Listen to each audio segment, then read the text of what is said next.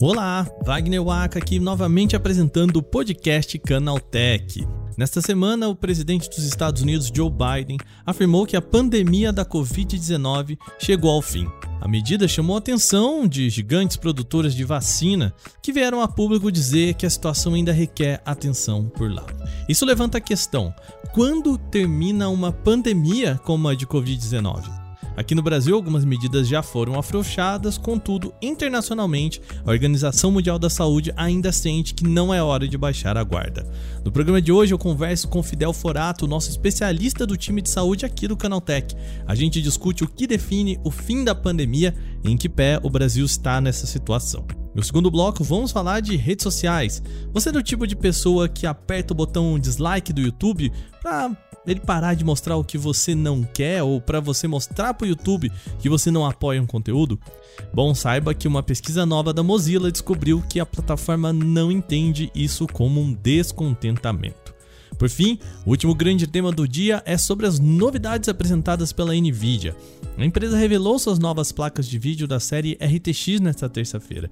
Entretanto, um dos pontos mais interessantes foi o lançamento de um mod gratuito para Portal. Sim, a gente está falando do jogo de computador lançado originalmente em 2007. O que, que a empresa quer ao lançar novidades para um game com mais de 15 anos de existência? A gente explica no programa de hoje. Começa agora o podcast Canaltech, o programa que traz tudo o que você precisa saber do universo da tecnologia para começar o seu dia.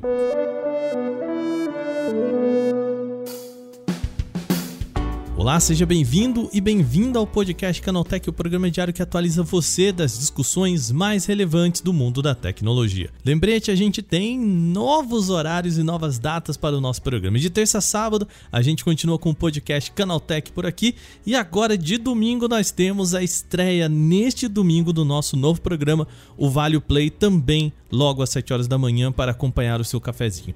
Aqui a gente tem os três acontecimentos tecnológicos aprofundados aí no seu ouvido e no domingo a gente vai falar sobre cultura pop, games, cinema, séries, tudo que estiver rolando no momento a gente vai discutir no Vale Play, o nosso novo programa de domingo. Então, não se esquece de seguir a gente porque agora temos programas aqui de segunda a sexta. Segunda-feira é o nosso Porta 101, de terça a sábado o nosso podcast Canaltech e no domingo o nosso Vale Play. Então não se esquece de seguir a gente no seu agregador para receber sempre os episódios novos e deixa aquela avaliação pra gente por lá.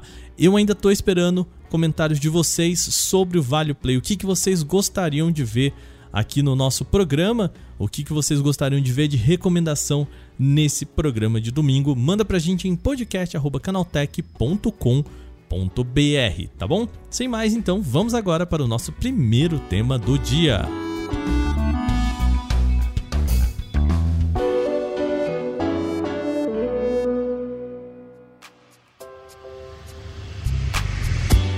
Para quem diz que eu nunca trago boas notícias nesse programa, vamos falar hoje de um olhar positivo sobre a pandemia.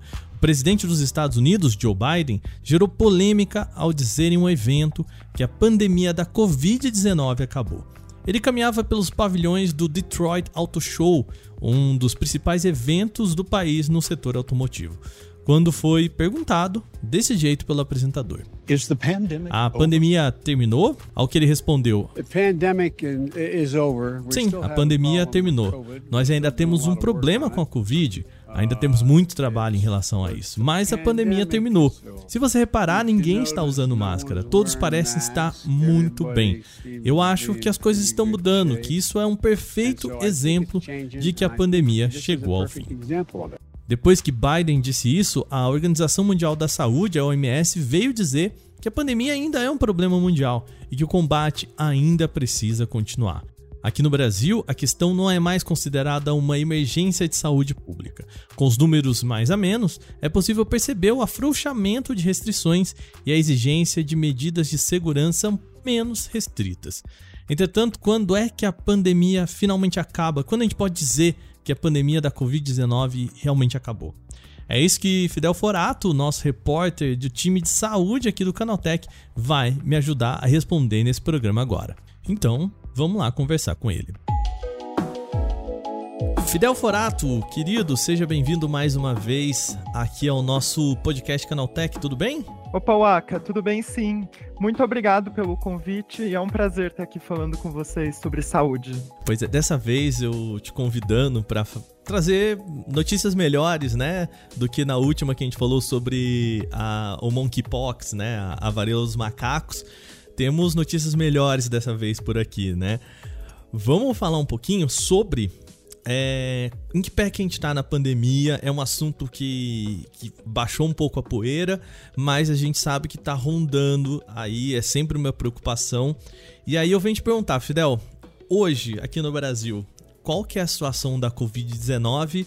Podemos dizer que a pandemia acabou? Olha, Waka, foram dois anos de muito sofrimento, né? Pensando desde o final de 2019, quando a Covid chegou né? Lá na China ainda, depois em março de 2020, quando os primeiros casos foram relatados aqui no Brasil, e foram muitos sacrifícios, meses muito difíceis, mas hoje, depois de todo esse tempo, depois de muito avanço da ciência, uma bem-sucedida campanha de vacinação, acho que está no momento da gente respirar mais tranquilo. Inclusive, o último boletim da Fiocruz ressaltou isso, que a situação brasileira está tranquila, os índices da Covid estão em queda. Finalmente, estamos saindo dessa. Mas a pandemia, quando a gente pensa a pandemia em si, ela ainda não acabou. Porque quem define o estado pandêmico é a OMS. E no, no, entendimento da OMS, a gente ainda vive uma pandemia. O que acontece? No Brasil, no entendimento do Ministério da Saúde, o estado de emergência causado pela Covid já acabou. Isso aconteceu em maio desse ano já. E desde então, algumas medidas foram flexibilizadas. E assim que a OMS de fato entender que a pandemia acabou, eu acho que a maioria dessas medidas que foram impostas para controlar a transmissão do vírus acabem junto. Uhum. A gente teve é, essa semana uma declaração do presidente dos Estados Unidos, o Joe Biden, é, falando sobre o fim da pandemia, que gerou uma polêmica por lá, né? Empresas como a, a, as produtoras de vacinas vieram falar, gente, calma, calma torcedores, né? E a, a ideia de que a gente tá falando de é, ambientes controlados em cada país, né? Aqui no Brasil, felizmente, a gente teve uma campanha bem sucedida de vacinação, mas a gente tem que pensar na pandemia como um âmbito internacional, né? O que eu quero dizer é que se amanhã surgir uma variante né, fora da, das vacinas e que vem para o Brasil, a gente ainda está no cenário. Esse é o cenário que a gente pode dizer de pandemia. Seria isso, Fidel? Sim, é isso mesmo, Waka. Nessa semana também, o diretor-geral da OMS, o Tedros, trouxe justamente esse nosso papo para a coletiva de imprensa deles, da OMS, onde ele falava que são os melhores sinais do final da pandemia, mas uhum. a gente ainda não venceu essa corrida. Ou seja, ele estava falando justamente sobre isso, que é importante seguirmos vacinando, é importante continuar testando, fazer o controle de novas variantes, porque hoje a gente entende as variantes que estão circulando, mas a gente não sabe como o vírus vai evoluir. Isso vale para a Covid, mas vale para qualquer outro vírus. E um último critério muito importante que o Tedros defendeu foi de que os países continuem a investir em atendimento para os pacientes com Covid. Ou seja, continue a existir UTIs e atendimento médico especializado para essas pessoas. Porque, embora a gente tenha melhorado, a Covid ainda pode matar. Uhum. Né? Ela ainda é um risco para a saúde. A gente viu especialistas, né, comentando nas redes sociais, em matérias, em reportagens, sobre uma preocupação também com o nosso final de ano, né, que é o momento em que a gente tem é, mais pessoas confraternizando, né? Um, menos pessoas preocupadas com alguns cuidados que a gente tem sempre, né? E que isso poderia criar um talvez aí uma nova onda. É, que tipo de preocupação que a gente pode ter para o final desse ano que seja exatamente como eu falei, né? Que seja de fato preocupante em relação ao Covid? Então, Aka, quando a gente pensa na Covid, pode parecer que não, né? Porque a gente cansou de escutar sobre Covid nos últimos anos, mas esse ainda é um vírus novo para a ciência e a gente ainda não entende completamente como ele funciona. Por exemplo, quando a gente pensa no fim da pandemia, vou trazer esse assunto à tona de novo, a Covid vai se tornar uma doença endêmica, como é a leptospirose ou a dengue aqui no Brasil. Existe um número estimado de casos e a gente sabe mais ou menos como lidar com isso. Com a Covid, a gente ainda não sabe qual é o número estimado, qual é o número aproximado de casos que vão acontecer todos os anos e nem qual é a sazonalidade do vírus, ou seja, quando os casos tendem a ocorrer mais. Aí, essa preocupação com as festas de final de ano vem das experiências anteriores que a gente teve com o vírus, porque de 2020 para 2021 e de 2021 para 2022, que foram as duas últimas viradas, né? a gente viveu uma nova onda de casos da Covid. Então, embora o cenário esteja melhor, ainda a gente ainda tem que entender o que, que, vai acontecer nessa virada de ano, se vai surgir uma nova cepa que vai se disseminar, ou se a gente vai passar tranquilo, porque a nossa vacinação está em dia e a gente conseguiu lidar melhor com a doença. É, Fidel, então significa agora que a gente tá tudo bem, agora não precisa fazer mais nada, né? O que, que a gente precisa fazer agora? Porque, é, como você mesmo disse, né? A gente tem flexibilização, é, uso de máscara em alguns ambientes não é mais obrigatório, né? Mas é, liberou geral ou ainda podemos recomendar algumas ações importantes para mesmo que a gente tenha uma situação mais tranquila em relação à Covid-19? Uh, é, oficialmente, as principais medidas de contenção do vírus já caíram, né? Eu acho que as máscaras ainda são obrigatórias, estritamente obrigatórias, apenas em hospitais e em serviços de saúde. Só que aí, nesse momento, entra uma outra questão além do que é institucional, que é oficial, né?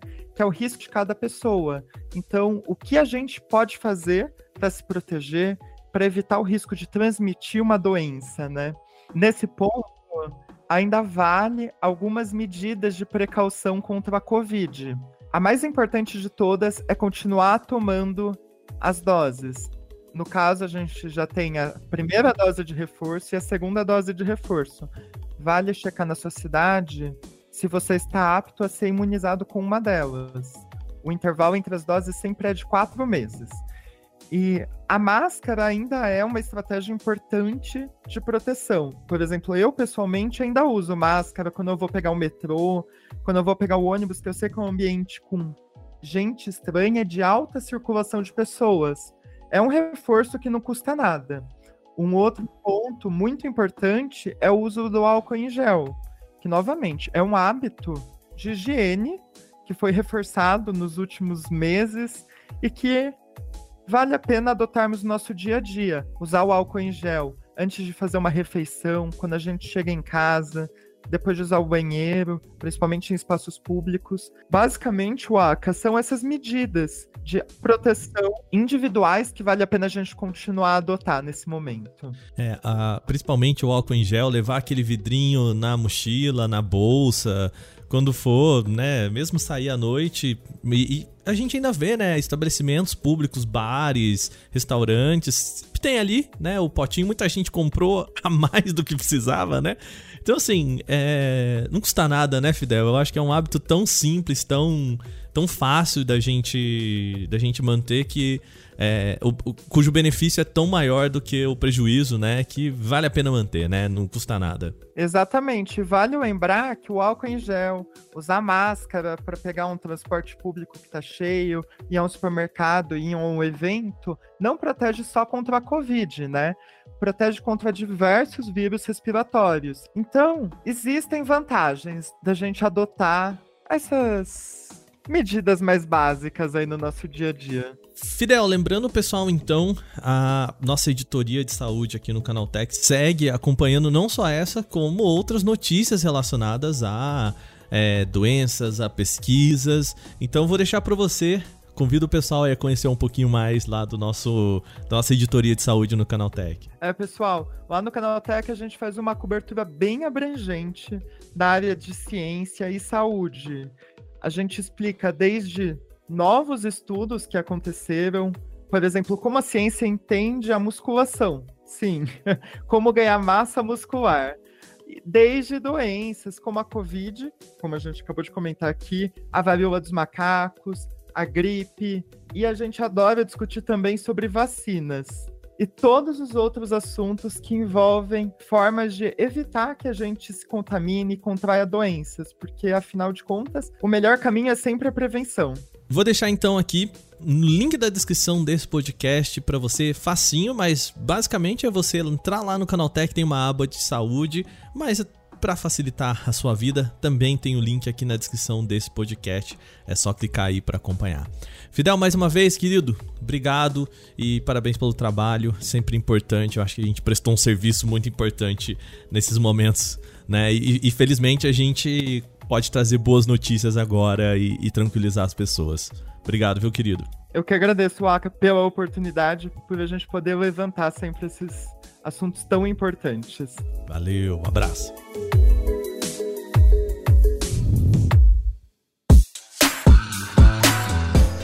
No segundo bloco, o papo agora é uma pesquisa recente da Mozilla. Um estudo conduzido pela empresa revelou que clicar naquele botão não gostei do YouTube dificilmente funciona para evitar recomendações ruins na plataforma. O botão tem sim uma função, mas não para dizer que conteúdos do tipo parem de aparecer para você aí na rede social. Tá, mas eu ainda não vou aprofundar nesse tema não. Quem vai explicar esses achados da pesquisa da Mozilla é o meu querido Gustavo Minari.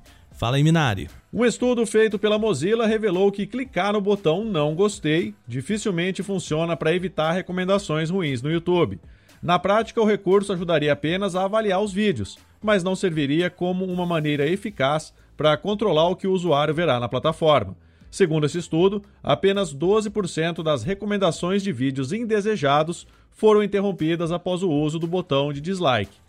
Para Mozilla, nenhum dos controles do YouTube permitiu que as pessoas evitassem ao menos a metade das recomendações ruins. A solução seria criar controles de conteúdo mais acessíveis e fáceis de entender, com um algoritmo capaz de identificar as preferências dos usuários. Valeu, obrigado, Minari.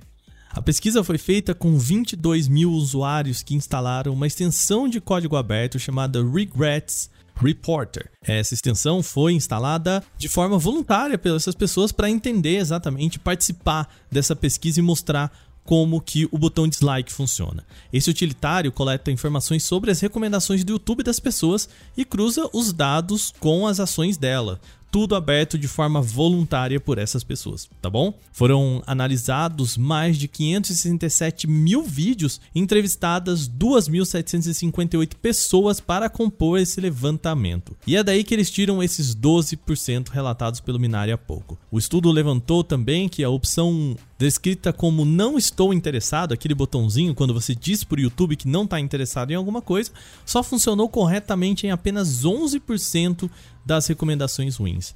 A escolha da opção remover do histórico de exibição foi um pouco mais eficaz, olha que curioso. 29% dos casos dos vídeos indesejados pararam de ser exibidos nesse caso. A maneira oficial mais eficaz de impedir sugestões ruins, no entanto, foi selecionar a opção de não recomendar esse canal, com cerca de 43% de indicações bloqueadas.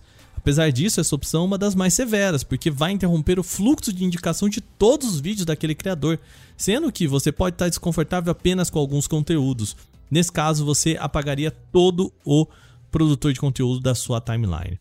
Bom, mas parece ser a forma mais eficaz de evitar que conteúdos ruins apareçam na sua timeline. O Canaltech entrou em contato com a assessoria do YouTube no Brasil para ver se a gente confirma se os números apresentados pela Mozilla fazem sentido com experimentos internos do próprio YouTube. Contudo, até o fechamento dessa edição, não houve resposta para esse pedido.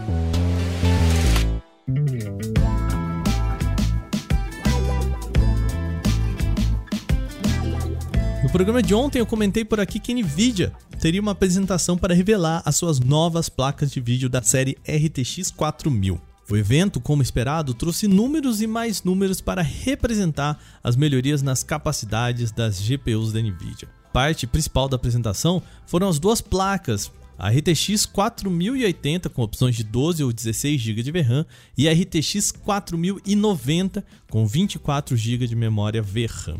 Só que a Nvidia sabe que a maioria dos jogadores não tem a capacidade financeira de pagar por isso. A versão mais barata da RTX 4080, que é a versão mais barata dessa linha, tem preço sugerido de 899 dólares. Trocando em miúdos aqui, equivale a algo na casa de 4.600 reais. E é por isso que a Nvidia também mostrou outros recursos, como a versão 3.0 do DLSS, é a sigla em inglês que significa Deep Learning Super Sampling. Basicamente, o que a tecnologia faz aqui é usar um sistema de aprendizado de máquina para fazer o upscaling com a menor perda de imagem possível. Isso significa que se o jogo não está rodando legal em 4K, você pode reduzir a sua escala para um Full HD e não sentir tanto essa redução. O jogo passa a ser processado em Full HD, ou seja, em 1080p, mas entrega uma experiência próxima ao 4K via software é bem difícil de perceber isso lá no visual. Essa não é uma tecnologia exatamente nova, como a gente falou aqui, já está na terceira versão, mas essa apresentação nova da Nvidia mostrou resultados mais interessantes. Agora, a revelação mais legal para os gamers nesse evento é o chamado Nvidia Remix. Para revelar a tecnologia, a companhia diz que vai lançar uma modificação para Portal 1. Sim, o jogo da Valve de 2007, com mais de 15 anos aí de existência. Com o Remix, desenvolvedores vão poder criar seus próprios mods de jogos antigos que não tinham a tecnologia Ray Tracing, incluindo, portanto, um modo com essa iluminação mais realista. É a forma de você voltar lá atrás, colocar texturas melhores e adicionar o Ray Tracing. O chamado Portal RTX ou o portal RTX, como a Nvidia está chamando, traz a mistura dessas duas tecnologias. O DSS 3 permite colocar a imagem em 4K sem grandes perdas e também adicionar o suporte para o Ray Tracing. A novidade pode colocar uma ferramenta a mais, principalmente para os amantes de jogos no PC. Vai lembrar, tá? Apesar de parecer estranho que a Nvidia lance uma novidade para um jogo de 15 anos de idade, isso não é raro na comunidade de computadores, tá?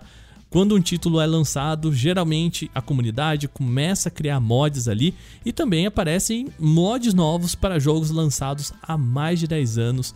Isso quando você tem uma comunidade apaixonada de fãs como Portal 1. Agora terminadas as principais notícias de hoje, vamos para o nosso quadro Aconteceu também.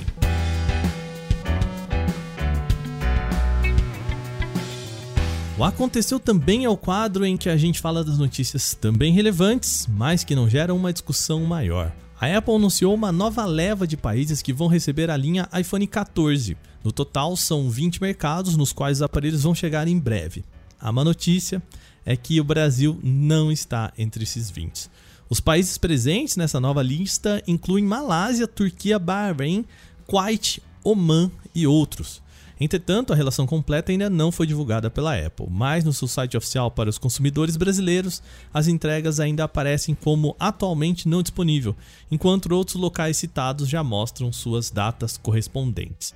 Nesses países, os iPhones 14, 14 Pro e 14 Pro Max serão vendidos a partir do dia 23 de setembro. Essa é a mesma data em que o Apple Watch Ultra e a segunda geração dos AirPods Pro serão lançados nos Estados Unidos e vários outros mercados. Ainda falando aqui de iPhone 14, a Apple trouxe a comunicação por satélite como uma das principais novidades para essa linha. Novas informações, agora divulgadas pela agência Reuters, mostram que o recurso conta com uma ajuda de componentes da Qualcomm. Pois é, com isso, o aparelho usa o mesmo chip de conectividade que também é voltado para redes móveis. O chip usado é o Qualcomm X65, modem de conectividade que já tinha sido encontrado por meio de um desmonte realizado pelo portal iFixit. Além das redes 5G, ele também pode usar a chamada banda N53, que permite acesso às frequências de onda que são utilizadas pelos satélites da Globalstar. Porém, a Apple foi rápida em reforçar que muita tecnologia própria também é usada na comunicação via satélite. Na verdade, a empresa aponta que é uma grande colaboração entre diferentes companhias parceiras. A Oppo trouxe aqui ao nosso país o Oppo A77 4G, um dos aparelhos básicos mais recentes da empresa. A novidade busca chamar bastante atenção por conta da bateria. A versão brasileira do Oppo A77 chega equipada com o processador Helio G25 da MediaTek, acompanhado de 4 GB de memória RAM e 128 GB de armazenamento interno. Nas câmeras, o A77 4G brasileiro oferece lente frontal de 8 megapixels com um entalhe em formato de gota. Ele é acompanhado de uma dupla de lentes traseiras com sensor principal de 50 megapixels e um sensor monocromático de 2 megapixels. Ele é normalmente utilizado para aprimorar o contraste das fotos.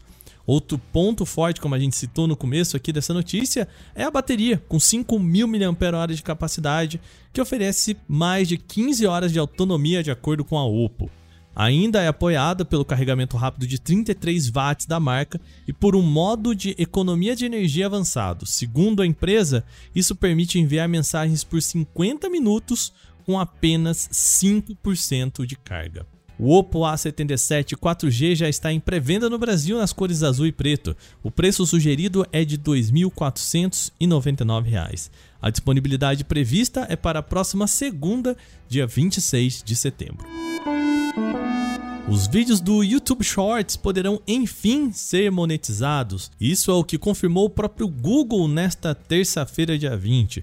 A novidade já tinha sido antecipada pelo jornal New York Times nessa semana e agora chega de forma oficial com a promessa de agitar os mercados de vídeos curtos. A intenção por trás desse movimento é bem óbvia. O Google mira o poderio imenso e cada vez maior do TikTok, grande responsável pela popularização de formatos de vídeo nos últimos anos. Agora o YouTube Shorts quer ser uma alternativa viável e provavelmente desfrutar do acesso facilitado que tem com alguns dos maiores criadores de conteúdo do mundo que fazem sucesso por lá e, claro, já ganham muito dinheiro com o YouTube convencional. No mesmo evento em que apresentou essas novidades, o YouTube também confirmou que os criadores de shorts vão poder se inscrever no YouTube Partner Program, o seu programa de monetização de parceiros. Isso a partir do começo do ano que vem. Os critérios para ganhar dinheiro com o shorts serão os seguintes: o canal tem que ter pelo menos mil inscrições e 10 milhões de visualizações em 90 dias. Cumprindo esses requisitos, os vídeos curtos começam a gerar receita, tal qual ocorre com os vídeos tradicionais postados no canal. A ciência está concentrada no desenvolvimento de uma vacina anticoncepcional para homens, prevista para chegar ao mercado em 2023. A novidade está nas mãos do Instituto Indiano de Tecnologia e o contraceptivo deve ser chamado de RISUG, sigla para inibição reversível do esperma sob controle. Trata-se de um gel feito de polímero chamado anidrido maleico de estireno, que atua danificando as caudas dos espermatozoides e impedindo-os de fertilizar um óvulo. O procedimento leva alguns minutos e pode ser revertido a qualquer momento com uma injeção de água e bicarbonato de sódio. Ou seja, ele não é tão definitivo quanto a vasectomia, que, mesmo reversível, oferece o risco de não ter uma reversão bem sucedida, principalmente se passar muito tempo desde o procedimento. Para chegar no produto, os pesquisadores conduziram testes em 300 voluntários e se depararam com 97% de eficácia. Os efeitos contraceptivos foram observados em até seis meses, e na prática, a substância é aplicada nos dois ductos deferentes, canais que transportam os espermatozoides. Uma anestesia local é feita no escroto antes das duas aplicações da vacina anticoncepcional. Dentre os efeitos colaterais da vacina, constam inchaço escrotal temporário e dor na região. No entanto, passa relativamente rápido, cerca de um mês no máximo. E nenhum efeito colateral adverso foi relatado durante os testes em humanos. O anticoncepcional masculino em forma de vacina não é baseado em hormônios e isso representa uma vantagem. Considerando que o mecanismo de ação da testosterona é bem mais amplo no corpo, a sua inibição oferece uma série de efeitos considerados mais graves, como a perda de libido, mudanças de humor e disfunção erétil. Agora, resta esperar pela chegada do gel, que deve acontecer em 2023.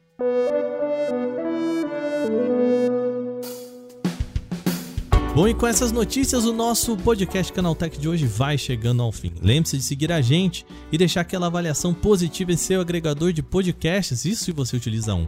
É sempre bom lembrar que os dias da publicação agora do nosso programa são de terça a domingo. A gente tem um episódio novo logo de manhã às 7 horas para acompanhar o seu café.